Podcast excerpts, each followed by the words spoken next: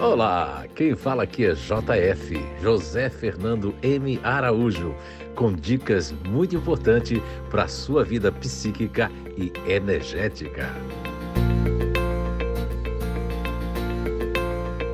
Olá, pessoal! Então estamos de volta com mais um podcast nessa série muito especial falando para vocês a respeito da amígdala cerebral, o sistema límbico e os grupos naturais de inteligência, baseado, é claro, na descoberta Inato com THU Inteligências Naturais Humanas. Mais um podcast e hoje nós vamos falar da inteligência racional do GNI que nós nominamos como neutro racional. As pessoas que fazem parte do GNI neutro racional, eles têm ali algumas questões que, além de desmotivar, ficam é, como uma, vamos dizer assim, um padrão, né? Infelizmente, as pessoas que fazem parte do neutro racional, como eles têm um campo límbico em segundo e têm uma ligação muito grande com o sistema límbico, isso promove neles um padrão fechado e também há uma dificuldade de sair não só essa energia que fica imantada, mas sair essas formas pensamentos, né, que foram afetadas por conta de, de pessoas indecisas, porque já têm sua própria indecisão,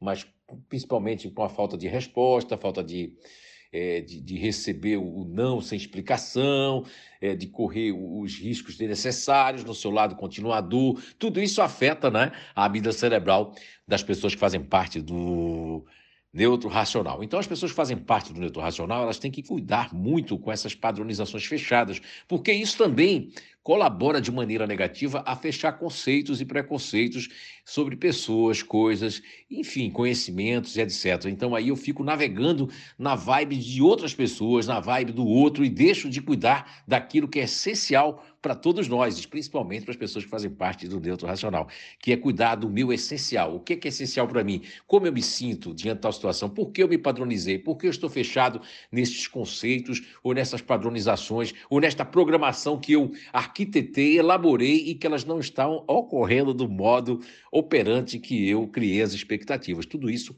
afeta e muito as pessoas que fazem parte do neutro racional.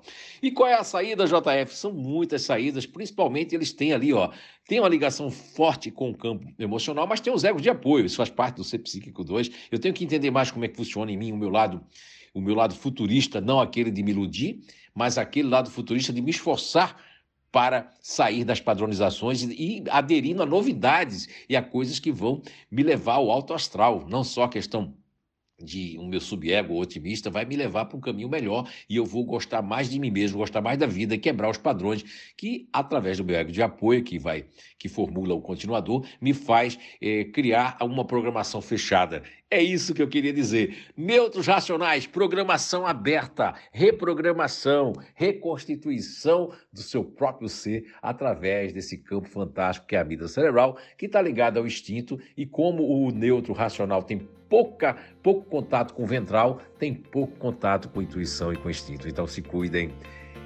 Muito conhecimento e até o nosso próximo podcast.